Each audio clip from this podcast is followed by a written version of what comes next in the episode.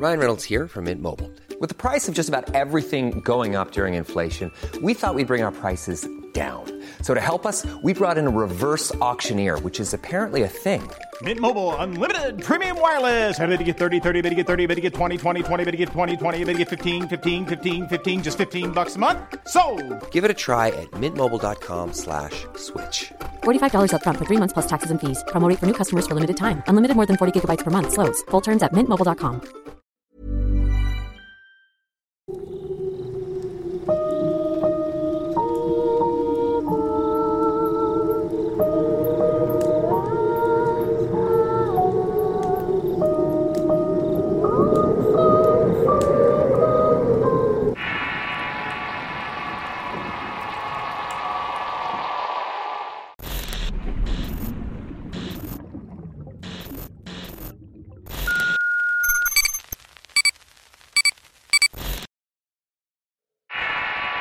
Trueque.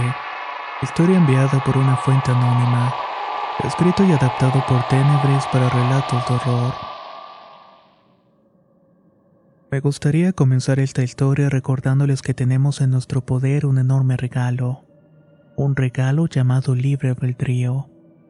Dios nos dio esta opción de elegir entre el bien y el mal y eso ya depende de cada uno de nosotros. Lo siguiente sucedió hace varios años en el estado de Oaxaca. En aquel entonces tuve un encuentro con la muerte. Por ahora no voy a ahondar en esta experiencia porque es una historia que contaré después. El caso es que yo tenía una enorme necesidad de decírselo a alguien. Me lo callé por varios días hasta que decidí confesárselo a mi padre. Me acerqué a él con algo de temor esperando que no me tomara de loco. Papá, necesito decirte algo, pero no sé cómo lo vayas a tomar realmente. Él se sentó junto a mí, dispuesto a escucharme, y comenzó a relatarme mi encuentro con la muerte. Le especifiqué que no me refería a un contratiempo, un accidente o alguna otra cosa, sino que había hablado con la muerte personificada. Di santo y seña de lo que había vivido y él solamente se quedó en silencio y con un gesto pensativo.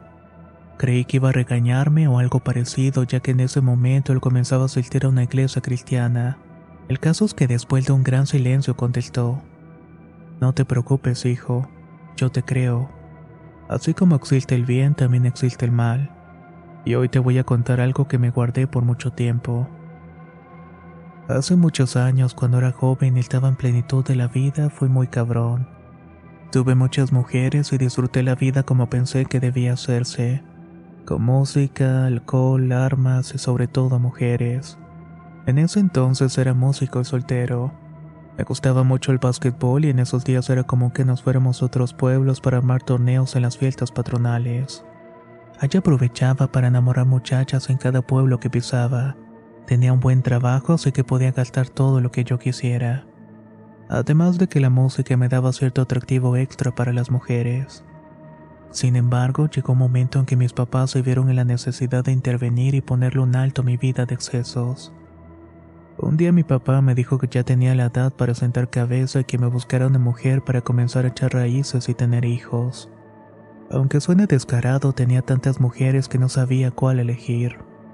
Estuve haciéndome tonto hasta que finalmente mis papás escogieron una por mí. Era una muchacha humilde y trabajadora. Dijeron que esas eran buenas cualidades para una esposa. Esos eran otros tiempos y los padres podrían atribuirse este tipo de lecciones. Mis papás se entendieron con los papás de la muchacha. En ese tiempo era muy común que los matrimonios se casaran sin amor o incluso sin pasar por la bendición de un sacerdote.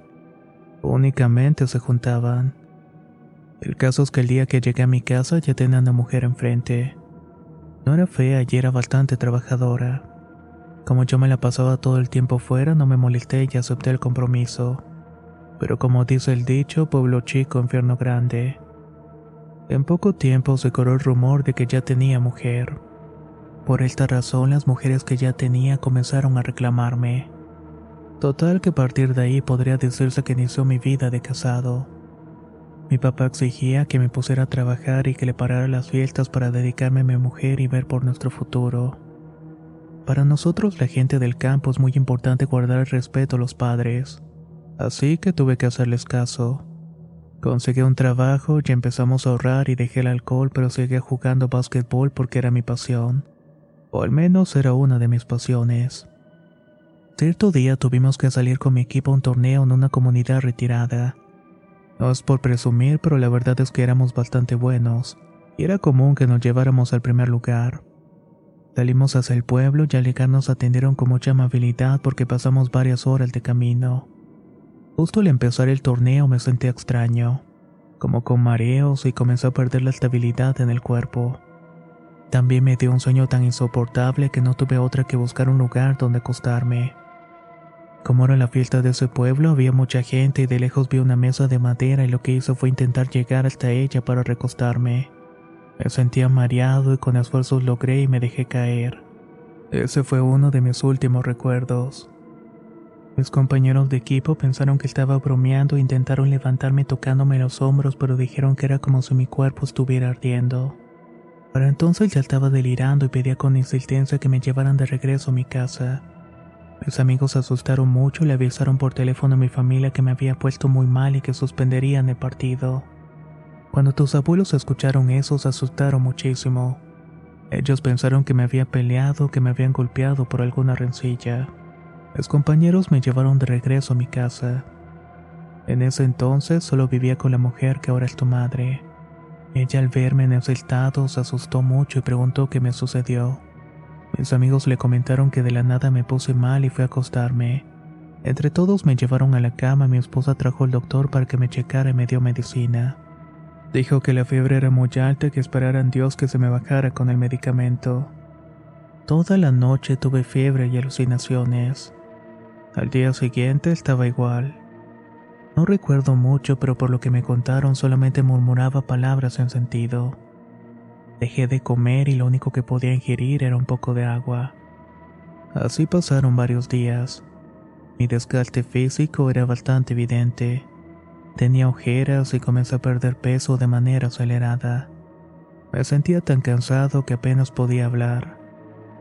Llegó un punto en el cual el doctor se cansó de irme a ver porque no tenía mejorías.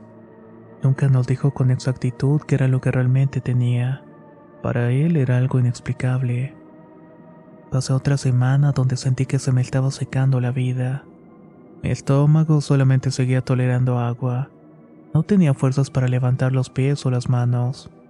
Mi esposa sufrió mucho viéndome agonizando de esa manera. De alguna manera ella y mis demás familiares se fueron mentalizando de que ya estaba cerca de mi fin. Pocos supieron de esto y a ninguno le extrañó no verme por las calles. Esto más que nada debido a mis recurrentes salidas a otros pueblos. Una mañana tu madre salió al río por agua. Ella encontró una amiga mía que ya era muy anciana. Esta mujer quedó viuda de joven y como vivía a las afueras no se le veía mucho con las otras personas. A mí me gustaba mucho hablar con ella cuando iba a la ciudad y le llevaba algunas cosas para comer. Cuando la señora vio a mi esposa en el río, se acercó a ella para saludarla. ¿Qué te pasa, hija? ¿Por qué estás tan triste? ¿En dónde anda mi amigo que no lo he visto? En ese momento tu mamá se quebró. Lloró desconsoladamente en brazos de la anciana y cuando pudo calmarse respondió. Él está muriéndose en la casa. Lleva semanas enfermo y no hay nada que pueda hacer para ayudarlo. La anciana puso cara de asombro y pidió detalles de lo que le estaba sucediendo. Esto es muy raro, contestó ella cuando terminó de escuchar. A ver, llévame con él, por favor. Al momento de que llegaron yo estaba tirado en la cama mirando el techo. La anciana abrió los ojos asombrada al verme. Tal vez le costó reconocerme entre mi pelo crecido mi cuerpo cadavérico. Ella se acercó y me miró cuidadosamente de pies a cabeza. Mira más cómo te tienen. No, mujer, lo que tu esposo tiene no es cosa de doctores. A este pobre muchacho le hicieron un mal y lo está matando lentamente. La señora se acercó a mí y me preguntó si quería que me dijera lo que estaba pasando en presencia de mi mujer. Yo agarré fuerza para contestar con un afirmativo movimiento de cabeza. Muy bien. Mira muchacha, tu marido lo embrujaron por perro. Y no solamente fue una mujer, sino dos las que le están haciendo esto porque te quieren ver muerto. Están despechadas porque le prometiste casarte con ellas, y al saber que ya tenías mujer te hicieron brujería. Las dos te están secando por dentro. Así fue como resultó que mi amiga la anciana era una curandera. Luego de examinarme un rato me dijo que me iba a ayudar solamente porque era su amigo, pero que en realidad no merece la caridad de nadie por todo el sufrimiento que causé con mis engaños. Tu esposa vale la pena y tú perdiendo el tiempo de resbaloso. Luego miró a mi esposa y le preguntó si ella de verdad me quería y si tenía su consentimiento para curarme. Si me dices que no, muchacha, yo no hago nada. Las dos sabemos en qué va a terminar todo esto. Pero si tú quieres, haré lo que esté en mis manos para sacarlo del infierno en el cual se metió. Para este entonces tu mamá tenía los ojos bañados en lágrimas. Sí, sí quiero. Claro que quiero. Por favor, le pido que haga todo lo posible para salvarlo. Al escuchar las palabras de mi esposa supe lo afortunado que fui al tenerla como compañera de vida. Y sin que lo pudiera evitar también derramé algunas lágrimas. La anciana salió corriendo y un rato después volvió con unas hierbas y un libro entre otras cosas. Le pidió a mi mujer que saliera del cuarto y comenzó a hacer el ritual. Prendió unas velas y empezó a hacer unas oraciones. Para este momento me costaba mucho trabajo darme cuenta de lo que estaba pasando. Solamente escuchaba la voz de la anciana como si estuviera a una gran distancia de mí. Unas horas después salió del cuarto diciéndole a tu mamá que lo que estaba sobre mí era muy fuerte. Volvió a su casa y luego de un rato volvió con más hierbas y una botella de mezcal. También traía una rama de un árbol muy gruesa y verde. Esto lo colocó en una esquina del cuarto y siguió con el ritual. Dice tu mamá que dentro se escuchaba como si dos personas estuvieran peleando escuchaban golpes y gritos. Luego de un rato la anciana abrió la puerta y le pidió a tu mamá que entrara. La mujer ya estaba muy cansada y apenas se podía sostener. Parece como si hubiera peleado a muerte con alguien. Le pidió a mi esposa que se acercara a mí. Sacarlo de donde está no va a ser para nada fácil porque el brujo que hizo este trabajo es muy fuerte. Como veo las cosas solamente hay un modo de hacerlo, pero quiero que pienses bien lo que te voy a decir. El único modo de salvarle la vida es dar otro cambio. Una vida por otra vida. Puede ser algún familiar cercano o lejano, algún tío o un primo. Ustedes deben escoger el familiar que debe ser sacrificado. Para entonces ya me sentía un poco más recuperado y pude escuchar perfectamente lo que estaba diciendo. Miré a mi esposa sin poder articular palabra y no podía creer lo que estaba pasando. ¿Cómo era posible que nosotros mismos sacrificaríamos a un miembro de la familia? La anciana notó nuestro pesar y dijo que podía quedar al aire, que podíamos dejar que el mismo destino fuera el que cobrara la deuda una vez que me curaran. Nadie sabrá que fueron ustedes los que provocaron esa muerte y quedará entre nosotros. Nos quedamos mudos un rato, pero finalmente decidimos aceptar. Tal vez en ese momento no teníamos la certeza de que eso fuera a funcionar y eso facilitó las cosas. La anciana volvió a pedirle a mi mujer que saliera del cuarto y empezó a orar. Pude ver que el palo verde que metió al cuarto comenzó a secarse. Me dijo que todo el mal que traía encima lo estaba absorbiendo la rama. Casi instantáneamente comencé a sentirme mejor y me dio mucha hambre y pude sentir que la energía volvía a mí.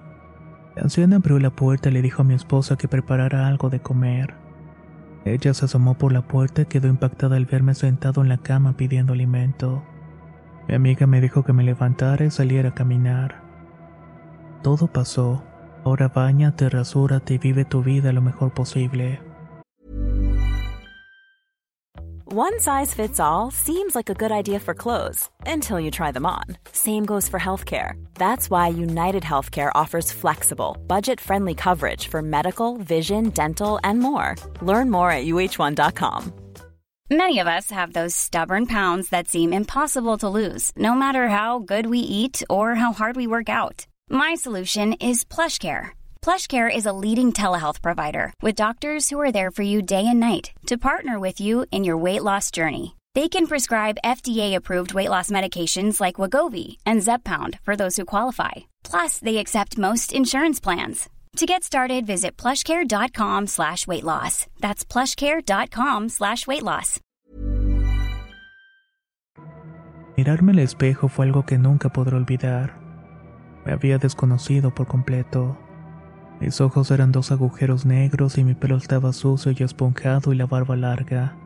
Parecía más un animal que un hombre. Tu mamá me ayudó a salir al patio para que tomara algo del sol y mi espalda tenía varias llagas por el tiempo que estuve postrado. Mis músculos no tenían fuerza, pero aún así hice el esfuerzo de caminar. Cuando me sentí más recuperado, salí de nuevo a la calle. Ahí me topé con el doctor que me estuvo atendiendo y al verme quedó impactado. Era como si hubiera visto un fantasma. Muchacho, es un milagro que estés aquí. La última vez que te vi estabas prácticamente con un pie en la tumba. Ese mismo comentario lo escuché de varios amigos conocidos y hasta parientes que ya habían resignado a ir a mi funeral. Muchos me preguntaron cómo fue que me recuperé, pero nunca dije nada.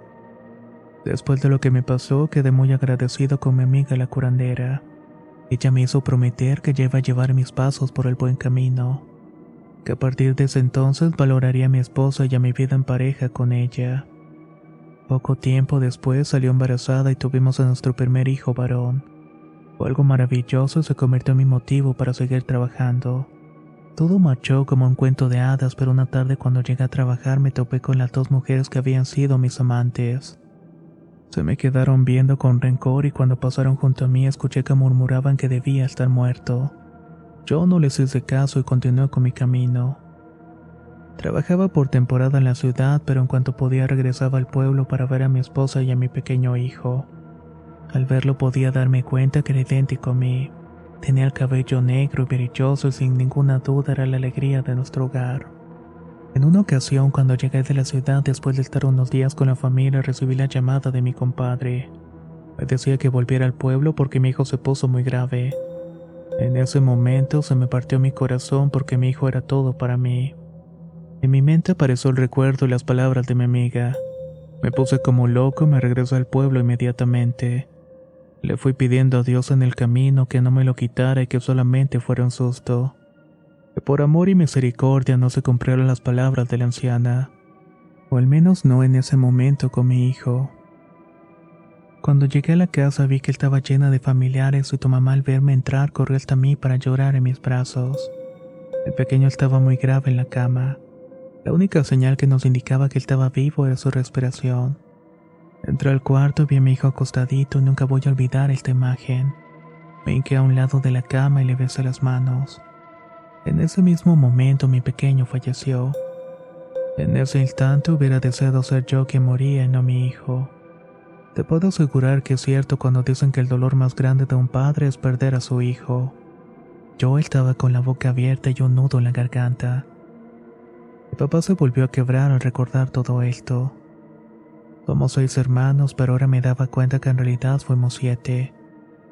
De pronto se me vinieron a la cabeza recuerdos de la infancia donde cuando era niño mi papá y mi mamá peleaban. En varias ocasiones escuché a mi madre gritar varios reclamos y que mi papá lloraba mucho. Fueron muchos sentimientos encontrados para mí en ese momento. ¿Cómo es posible que alguien pueda hacer tanto daño como pasó en mi familia? No puedo creer que exista alguien que pueda arrebatar vidas de esa manera. Yo soy el hermano mayor y mi papá siempre fue muy cariñoso y le pedía a nuestra madre que nos cuidara mucho. Cuando era niño él solía comprarme todo lo que pidiera y me presumía con sus parientes. Debió sufrir demasiado la pérdida de mi hermanito. No me siento con derecho de juzgarlo o reclamarle algo. Tuvieron que tomar una decisión y así se hizo. No fue algo fácil de asimilar, pero dudo que alguien más escogiera algo diferente. O dígame, ¿Qué hubieran hecho ustedes?